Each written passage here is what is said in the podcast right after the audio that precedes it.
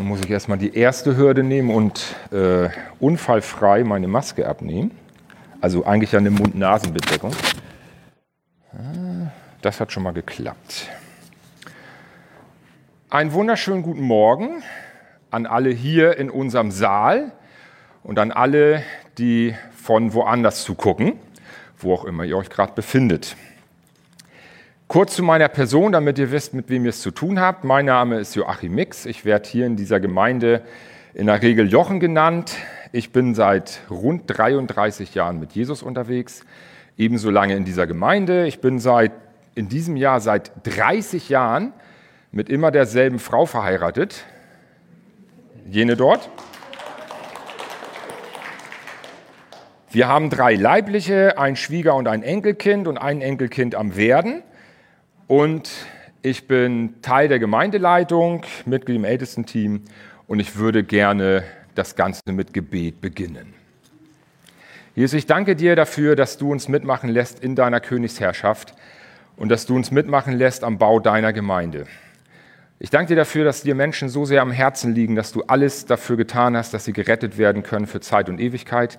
Ich danke dir für diesen Morgen, den du uns geschenkt hast an dem wir zusammenkommen dürfen, in kleiner Runde und in großer Runde digital. Und ich danke dir, dass dein Geist wirkt, egal wo wir uns befinden, und dass du heute Morgen wirkst in unserer Mitte. Dir sei alle Ehre und wir nehmen alles aus deiner Hand.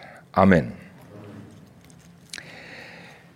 Ich neige manchmal dazu, dass ich während so einer Predigt mal so einen Satz raushaue, der bei dem einen oder dem anderen vielleicht eine Frage hervorrufen könnte oder möglicherweise auch mal einen Anstoß hervorruft. Das ist, liegt nicht in meiner Absicht, jemanden zu verletzen, aber wenn es so sein sollte, dass in dieser Predigt aus meinem Mund etwas hinauskommt, was sich in irgendeiner Form provoziert, dann wäre es super schön, wenn du im Anschluss danach mit mir sprichst und weniger über mich, weil man dann nämlich im Austausch bleibt und das ist doch eine gute Sache.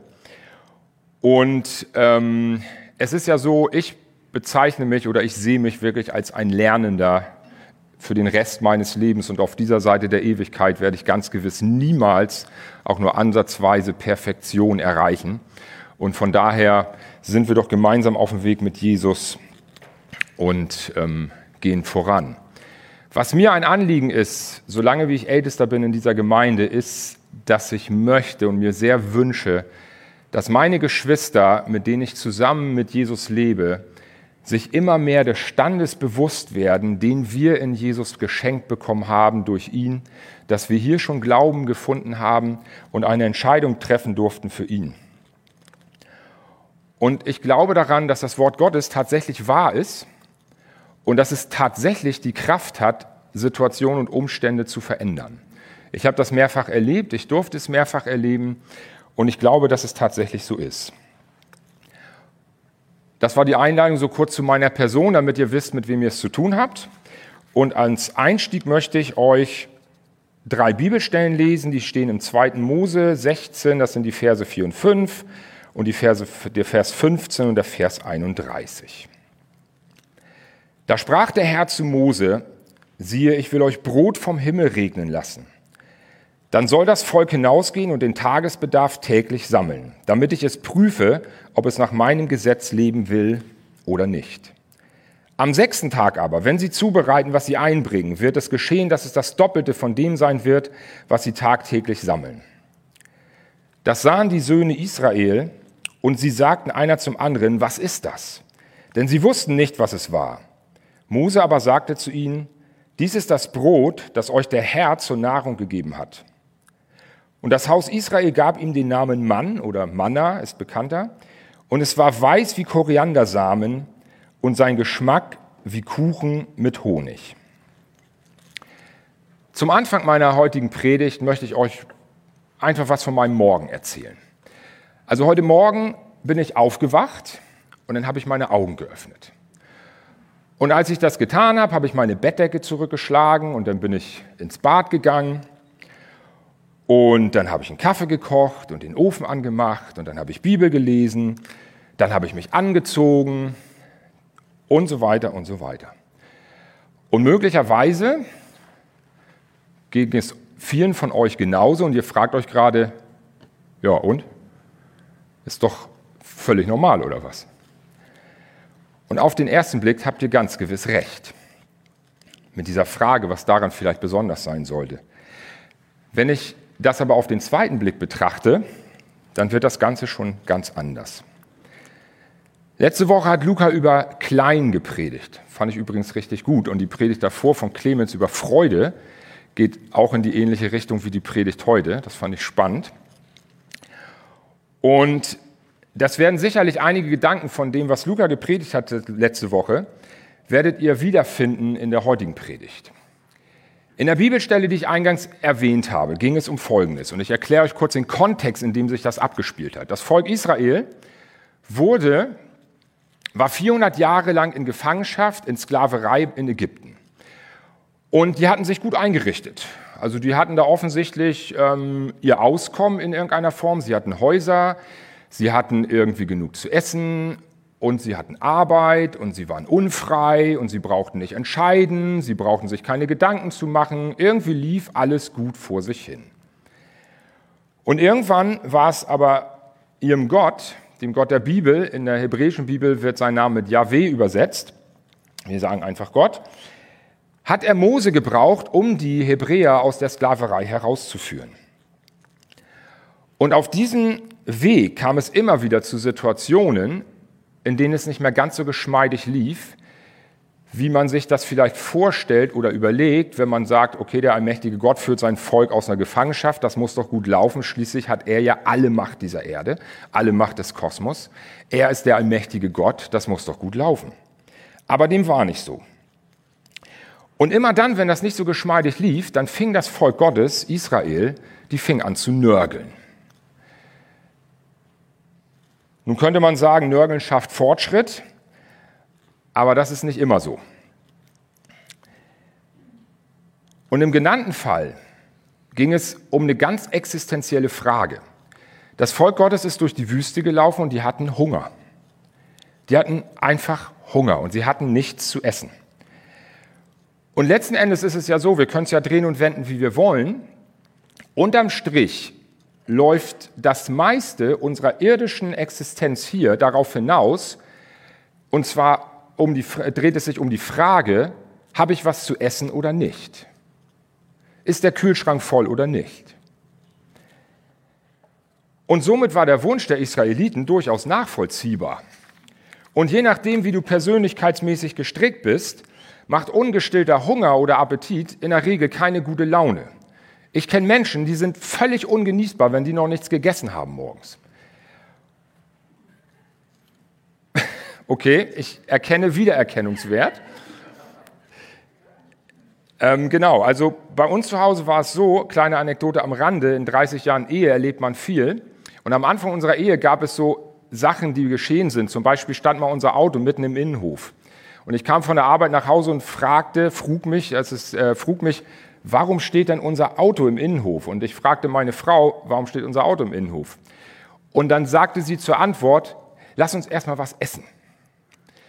Weil sie gelernt hatte von ihrer Mutter, wenn dein Mann nach Hause kommt und du musst mit ihm was Schwieriges besprechen, muss er erst was zu essen kriegen.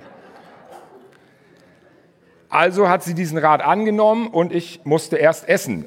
Allerdings war mir die Frage wichtiger. Ich bin nicht der Typ, der so ganz ungnädig wird, wenn er nichts zu essen kriegt. Mir war die Frage, warum unser Auto im Innenhof steht, viel wichtiger. Ähm, ich lasse es mal hier bestehen. Vielleicht erzähle nachher noch, wenn noch Zeit ist, warum es da stand.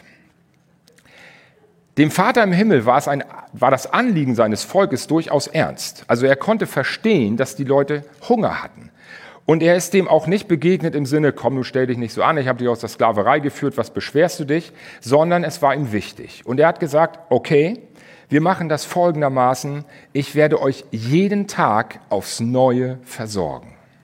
Jeden Tag aufs Neue werdet ihr Brot aus dem Himmel empfangen von mir und einmal in der Woche sogar zwei, also doppelt so viel, wie ihr benötigt, damit ihr für den nächsten Tag genug habt. Und diese Absicherung war normal und dennoch war sie tagtäglich übernatürlich gewirkt. Und an dieser Stelle möchte ich mal den Bogen spannen zu uns Westmenschen, also für diejenigen, die in dieser westlichen Hemisphäre aufwachsen Und zu, also im Allgemeinen und zu uns Christen im Speziellen. Wir befinden uns in einer Situation, in der wir derart privilegiert sind, dass es für uns eine absolute Normalität ist, dass das, was ich heute Morgen, was ich geschildert habe von meinem heutigen Morgen, wir stehen auf aus einem Bett, wir haben eine Bettdecke, die wir zurückschlagen können, wir gehen ins Badezimmer und waschen uns, wir kochen einen Kaffee und all diese ganzen Dinge sind für uns völlig normal. Und das ist nicht schlimm. Und dennoch sind sie tagtäglich übernatürlich gewirkt. Denn es ist zwar so, und das, da stimme ich mit Luca auch überein, er hat das schon ein paar Mal hier so im Nebensatz gesagt, geht die weltweite absolute Armut tatsächlich zurück. Und das ist eine gute Botschaft. Und dennoch ist es so, dass circa die Hälfte der Weltbevölkerung weiterhin in Armut lebt. Und die Tatsache, dass wir in einem Land leben dürfen, in dem es uns so gut geht, ist ja völlig unverdient. Ich tue mich total schwer damit, wenn ich Menschen begegne, die sagen, ich bin stolz, ein Deutscher zu sein. Da kriege ich, also da sträuben sich meine Nackenhaare und kämpfen echt um Stehplatz, weil ich denke, okay, erklär mir doch mal bitte, wie du auf etwas stolz sein kannst, wofür du gar nichts getan hast.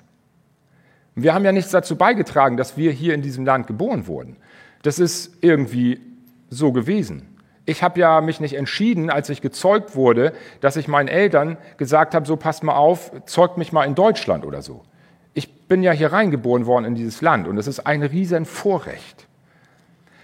Und uns Christen im Speziellen ist ja verheißen an so vielen Stellen in der Bibel, dass wir das Privileg genießen, von Jesus Glauben geschenkt bekommen zu haben, dass wir das Vorrecht hatten, schon hier eine Entscheidung auf diesen geschenkten Glauben treffen zu können und unser Leben an Jesus zu übergeben. Das ist ja nicht was, was wir uns per Geburt ausgesucht haben. Es ist ja nicht was, was wir uns irgendwie erarbeitet hätten, sondern wir haben das bekommen von Jesus und wir haben Glauben geschenkt bekommen und es ist ein Vorrecht, jetzt hier schon glauben zu dürfen. Und darüber hinaus ist uns verheißen, dass wir in den Umständen unseres Lebens herrschen dürfen. Uns ist verheißen, dass wir in einer Königswürde leben dürfen. Und das ist das, was ich am Anfang sagte. Ich habe so eine Sehnsucht danach, dass wir Christen hineinfinden in diese Bewusstheit, wer wir sind in Jesus Christus und was wir durch ihn empfangen haben. Und diese Armut, von der ich gerade geschrieben habe, äh, von der ich gesprochen habe, die drückt sich natürlich nicht nur in materiellen Dingen aus, sondern es drückt sich auch aus in Dingen wie Zugang zu Bildung, es drückt sich aus in Dingen wie Zugang zu Konsumgütern. Und all dieses hilft dir, wenn du in einer schwierigen Situation dich befindest, kein Stück weiter. Genauso wenig, wie es mir als Kind weitergeholfen hat, wenn ich vor meinem Teller mit Gemüse saß, Brokkoli, Kohlrabi oder wie das ganze Gedöns heißt, und ich sowas von gar keinen Bock drauf hatte oder keinen Appetit, dieses Gemüse zu essen und meine Eltern mir gesagt haben, mein lieber Freund, denk mal dran, an anderer Stelle auf dieser Erde verhungern die Kinder. Ja, das ist wahr und das ist schrecklich, aber das hat mir als Kind nicht geholfen, das Gemüse mit Appetit zu essen. Und genauso wenig hilft es uns oft als Christen oder Menschen hier in dieser privilegierten Umgebung, in der wir uns befinden, dass wir eine Sicht dafür bekommen, weil wir uns vielleicht in ganz schwierigen Situationen befinden. Vielleicht befindest du dich in einer depressiven Phase, vielleicht bist du arbeitslos geworden, vielleicht hast du eine schwierige Ehesituation, vielleicht hast du gesundheitliche Probleme, ich weiß das nicht. Und ich möchte das auch überhaupt nicht schmälern. Dennoch möchte ich dir heute Morgen sagen, dass es eine Möglichkeit gibt, den Blick für eine andere Sicht zu bekommen. Und ich hoffe, dass ich dich heute Morgen so ein bisschen auf eine gedankliche Reise mitnehmen kann, was dieser Titel der Predigt mit deinem Leben zu tun haben könnte. Letztes Jahr, als wir den ersten Lockdown hatten, bin ich mit dem Fahrrad mit meinem Hund gefahren. Und da war, das war so die erste Phase und da waren wir in der Familie auch noch, ähm, wollten wir mitmachen, wir wollten uns an die Regeln halten, sehr eng. Wir halten uns immer noch recht eng an die Regeln, aber es ist eine andere Geschichte mittlerweile, es ist länger her. Und dann bin ich durch die Feldmark gefahren und habe gedacht, Mensch, das ist schon der Hammer, man darf dies und das und jenes nicht mehr. Und dann bin ich meine vier Kilometer Runde gefahren oder fünf Kilometer Runde und dann fiel mir ein oder ich habe einen Impuls empfangen, der mir wo ich den Gedanken bekommen habe, ja, okay, aber stell dir vor, du hast in der damaligen DDR gelebt. Und wir befinden, wir leben in einem kleinen Dorf, was ehemals Sperrgebiet der DDR war, in Zwedorf. Das heißt, das war in so einem 500 Meter Radius. Und innerhalb dieses Sperrgebietes, innerhalb der DDR, durften die Menschen sich nicht frei bewegen, also auch nicht innerhalb der DDR. Auch aus diesem 500-Meter-Kreis brauchten die einen Passierschein, um herauszukommen. Und die haben 40 Jahre in dieser Situation gelebt, in der sie sich nicht besuchen durften, in der sie ihre Verwandten innerhalb dieses Landes nicht besuchen durften. Und dann habe ich, bin ich dann mit dem Fahrer gefahren und gedacht, mein lieber Alter, du weißt, oder die Wahrscheinlichkeit, dass das hier eine zeitlich begrenzte Geschichte ist, ist relativ groß. Aber die Leute, die damals in der DDR gelebt haben, die wussten nicht, ob das irgendwann endet. Die hatten 40 Jahre mit dieser Situation zu kämpfen. Und da ist mir dieser Impuls gekommen, Normalität statt Selbstverständlichkeit, weil ich dann gedacht habe, für dich ist es gerade völlig normal, hier mit dem Fahrrad durch die Gegend zu fahren, aber es ist ganz gewiss nicht selbstverständlich. Und das hat mir im Laufe des Jahres geholfen, oder nicht nur jetzt, in, also das, ich will das nicht beziehen auf diese Corona-Situation, sondern generell hat es mir geholfen, Dinge des Alltags nochmal anders zu schätzen. Ich bin in der Regel ein sehr bewusster Mensch. Das heißt, wenn ich bei mir in der Küche den Wasserhahn aufdrehe und halte ein Glas Glas unter und da kommt Wasser raus, von dem ich weiß, das kann ich sofort trinken, dann bin ich mir dessen bewusst und ich weiß es zu schätzen. Und ich glaube auch, dass in der Normalität des Alltags die Großartigkeit Gottes enorm steckt. Und dass wir leider das immer mal wieder aus der Sicht verlieren, weil wir darin die Selbstverständlichkeit sehen und nicht mehr die Normalität. Aus meiner Sicht sind die eigentlichen Wunder nicht in der Spektukal, das ist ein Verb, also in dem Spektakel zu sehen, sondern in den sogenannten kleinen, den normalen Dingen. Ich glaube tatsächlich, dass die Großartigkeit Gottes in der Normalität des Alltags steckt. Und schwierig wird es erst dann, wenn für uns diese Normalität zur Selbstverständlichkeit verkümmert. Weil das uns häufig den Blick auf die Schönheit des Lebens verschleiert. Und den Israeliten ging es genauso. Und im 4. Mose 11, Vers 5, da lesen wir, wir denken an die Fische, die wir in Ägypten umsonst aßen, an die Gurken und an die Melonen und an den Lauch. Entschuldigt und an die Zwiebeln und an den Knoblauch. Und nun ist unsere Kehle vertrocknet, gar nichts ist da, nur auf das Manna sehen unsere Augen. Und im 4. Mose 21, Vers 5 heißt es dann weiter, und das Volk redete gegen Gott und gegen Mose, wozu habt ihr uns aus Ägypten heraufgeführt? Damit wir in der Wüste sterben? Denn es ist kein Brot und kein Wasser da und unserer Seele ekelt es vor dieser elenden Nahrung.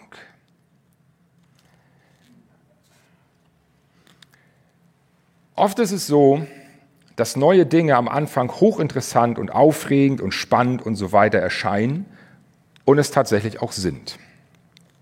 Wenn man sich zum Beispiel mit jungen Ehepaaren unterhält, die dann irgendwann so sich so ein bisschen gesettelt haben und der Kinderwunsch fängt an und es ist tatsächlich das erste Kind möglicherweise angekommen, Leute mit solchen Ehepaaren oder solchen jungen Familien zusammen zu sein, kann eine echte Herausforderung sein, wenn man ältere Kinder hat.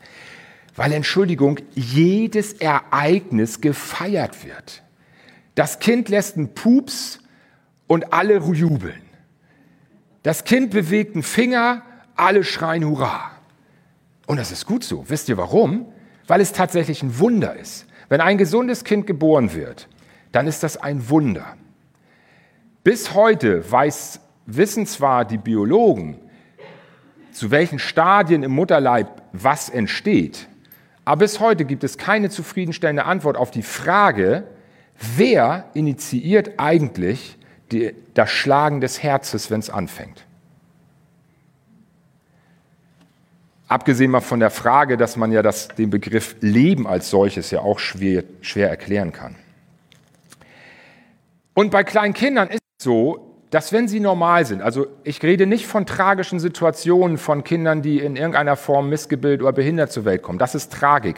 Und an der Stelle in so einer Predigt kann man diese Einzelfälle natürlich nicht bewerten. Und das will ich auch gar nicht. Damit kann ich nicht einhergehen. Und da ist natürlich jedes normale Verhalten eines Kindes ist ein Ereignis und das bleibt es auch.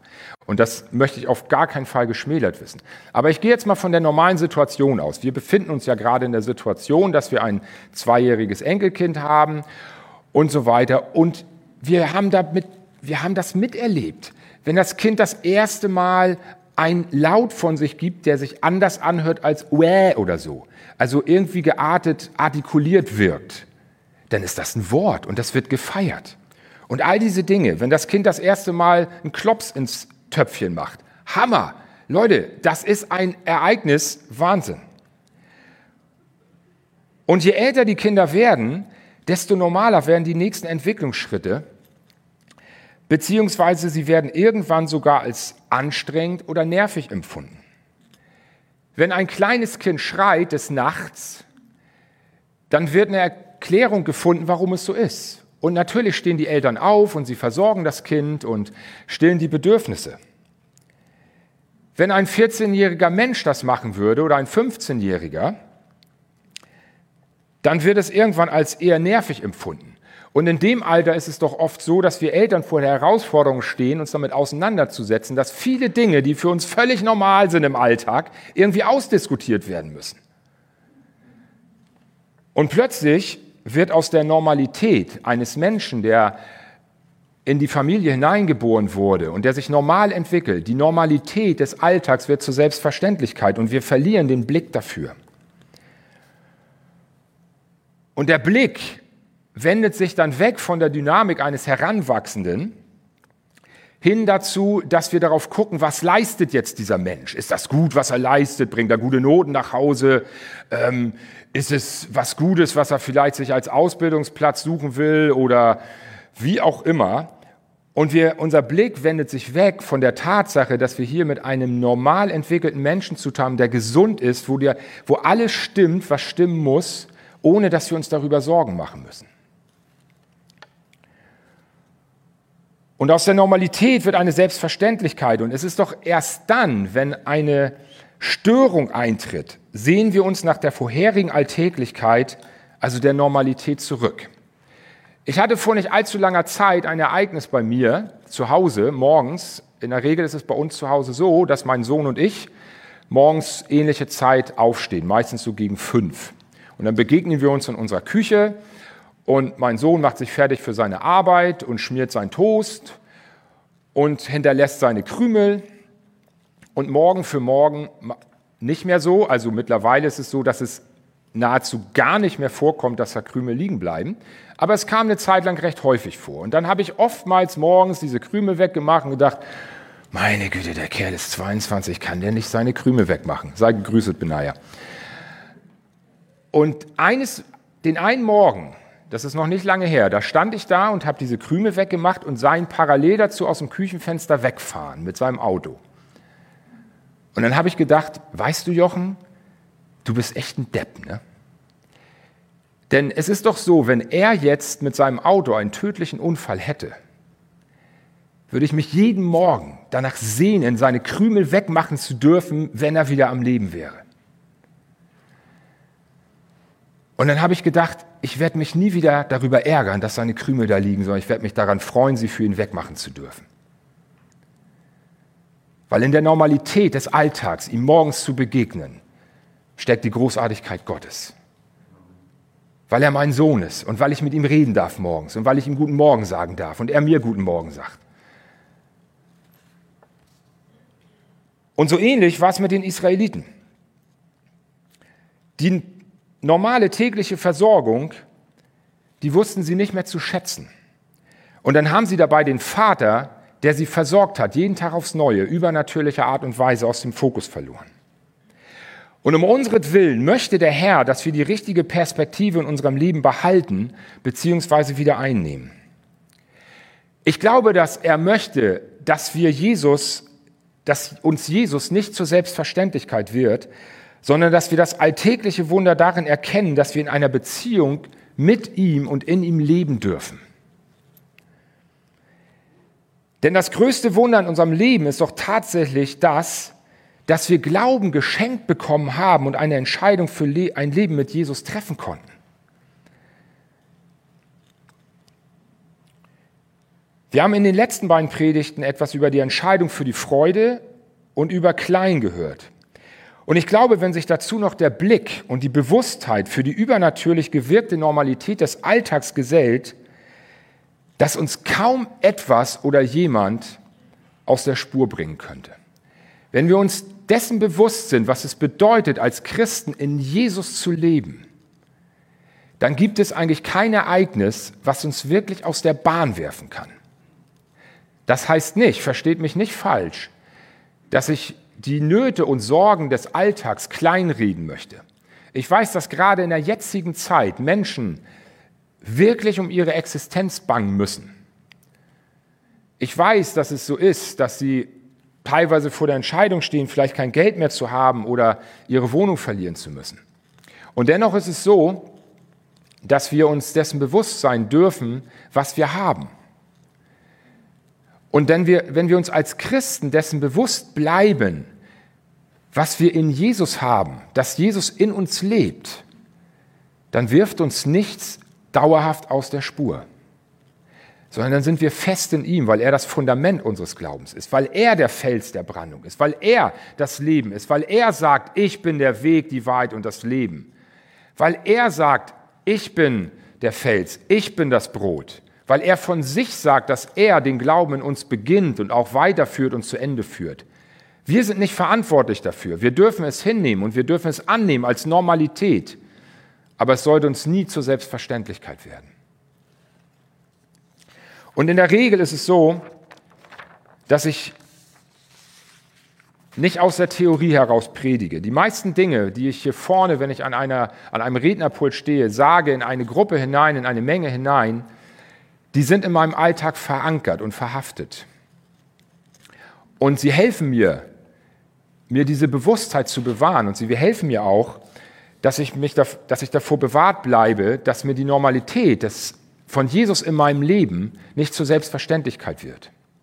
Und ich glaube, dass es uns gut tun würde in unserer Gesellschaft, die oft geprägt ist von mehr und größer und Superlativen und schneller und weiter und so weiter und so weiter, immer mal wieder den Lebensmotor anhalten, den Motor ausstellen, die Handbremse anziehen und darüber nachdenken, wo wir uns befinden, wer wir sind in Jesus und was wir haben in ihm.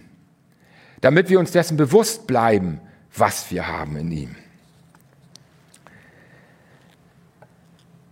Und vielleicht befindest du dich gerade in einer ganz schwierigen Lebenssituation. Hast eine wie auch immer gelagerte Krise, steckst fest in einer depressiven Phase oder sonst was. Das kann sein, ich weiß es nicht. Ich kann nicht in mich hineingucken. Ich weiß auch nicht, wie du empfindest. Ich musste lernen, also ich bin ursprünglich ein Handwerker. Ich habe also mit meinen Händen gelernt zu arbeiten. Und dann durfte ich aufgrund von Gnade und von ja, und von der Erkenntnis, dass Nörgelei Fortschritt tatsächlich manchmal schaffen kann, durfte ich nochmal studieren und bin jetzt Lehrer. Ein Lehrkörper mit, manchmal mit Doppel-E geschrieben vielleicht. Ähm, also ich bin ein Lehrer. Und in den ersten Jahren meines Lehrerseins war es in der Tat so, dass ich aus dem Lehrerzimmer rausgegangen bin, weil ich mich nicht mit meinen Kollegen streiten wollte, die sich über die Rahmenbedingungen der Lehrer beklagt haben. Ich konnte das nicht. Ich konnte es nicht hören, weil ich 15 Jahre in der freien Wirtschaft gearbeitet habe und wusste, was es bedeutet, von morgens bis abends zu arbeiten. Und ich wusste auch, was es bedeutet, mit sechs Wochen Urlaub auszukommen und die Hälfte von dem zu kriegen, was einem, mir als Lehrer jetzt, als Beamter überwiesen wird. Ich wusste, was es bedeutet. Und wenn ich dann gehört habe, wie über diese Rahmenbedingungen lamentiert wurde, habe ich gedacht, ich gehe raus, sonst streite ich mich mit denen. Ich will mich nicht mit denen streiten. Aber ich durfte lernen, dass Menschen anders empfinden und dass die Menschen um mich herum in meinem Kollegium es tatsächlich als anstrengend empfinden. Und ich ganz gewiss nicht das Recht habe, das zu beurteilen. Und so geht es mir vielleicht mit Situationen, in denen du, mich, du dich befindest. Oder vielleicht geht es anderen auch so, die gucken auf die Situation und denken, naja, komm, naja, komm. Nein, das möchte ich auf keinen Fall tun und ich möchte auch nicht so verstanden wissen. Und vielleicht befindest du dich in einer schwierigen Phase, das weiß ich nicht. Aber möglicherweise ist es genau umgekehrt. Vielleicht hast du dich gerade frisch verliebt, vielleicht hast du gerade eine neue Arbeitsstelle gekriegt oder eine Gehaltserhöhung. Das weiß ich auch nicht. Und dann möchte ich den Erstgenannten zusprechen. Das steht im 1. Johannes 4, Vers 4. Ihr seid aus Gott Kinder und habt sie, die Welt, überwunden weil der, welcher in euch ist, größer ist als der, welcher in der Welt ist. Wisst ihr Leute, wenn wir Christen sind, wenn wir uns Christen nennen dürfen, weil Glaube in uns lebt, weil Jesus in uns lebt, und wir machen uns der Tatsache bewusst, dass dieser Jesus die Welt überwunden hat, und wir kommen in die Bewusstheit hinein, dass wir dadurch in der Lage sind, die Welt zu überwinden, dann bringt uns nichts aus der Spur. Und den anderen, die eine tolle Situation gerade haben, die werden oftmals vernachlässigt. Ich weiß das. In Predigten wird, werden oft die angesprochen, denen es nicht so gut geht. Warum? Natürlich, weil Jesus sagt, rufet mich an in der Not. Oftmals ist es so, dass Jesus in der Not angerufen wird und das ist auch gut so. Auch das ist normal, dass er dann antwortet und hilft, aber nicht selbstverständlich. Aber den möchte ich zusprechen, Jakobus 1, Vers 17. Jede gute Gabe und jedes vollkommene Geschenk kommt von oben herab, von dem Vater der Lichter, bei dem keine Veränderung ist, noch eines Wechselschatten. Worum es mir heute geht, ist darum, dass du dir bewusst darüber wirst oder bleibst, wie viele Wunder dir täglich in der Normalität deines kleinen Alltags begegnen und dir die Freude darüber nicht rauben lässt, in dem diese Dinge für dich zur Selbstverständlichkeit werden. Ich möchte gleich zum Abschluss der Predigt beten. Und falls du dich von dem Gesagten angesprochen fühlst, dann sprich doch ebenfalls mit Jesus. Und vielleicht erlebst du eine echte Veränderung in die eine oder in die andere Richtung.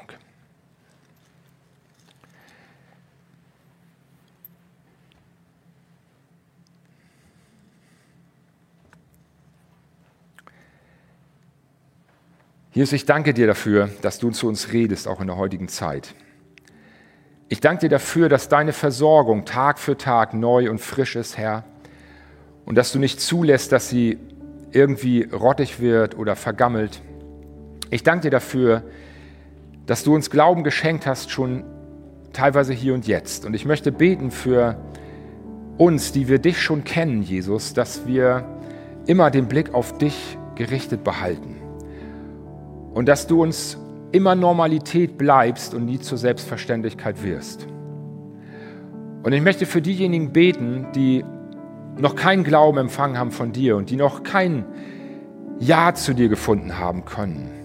Ich möchte dich bitten, dass du sie heute Morgen ansprichst durch deinen Geist und dass sie sich dir zuwenden und dass sie mit dir reden, Herr. Und dass du anfängst, Normalität in ihrem Leben zu werden. Ich bete darum, Herr, dass wir dich entdecken und dass wir deine Größe erkennen in den kleinen Dingen des Alltags. Und dass wir uns immer wieder neu entscheiden für die Freude und sie uns nicht rauben lassen. Und dass wir deine Wunder darin entdecken, dass wir privilegiert sind, hier zu leben, unverdient. Ich möchte beten, Herr, dass wir erkennen, was es heißt, in dieser Gemeinde zu sein. was es heißt, Teil dieser Elim zu sein. Ich danke dir dafür von Herzen. Ich danke dir für dein Wort heute Morgen, was du ausgeteilt hast an uns alle. Und ich bete darum, dass es bewahrt bleibt in uns und dass wir voller Freude dir nachfolgen können. Ich stelle uns unter deinen Segen, alle, die wir zugehört haben heute Morgen, stelle uns unter deinen Schutz und unter deine Führung, Heiliger Geist. Und ich bitte dich, dass du uns bewahrst. Dir sei alle Ehre. Amen.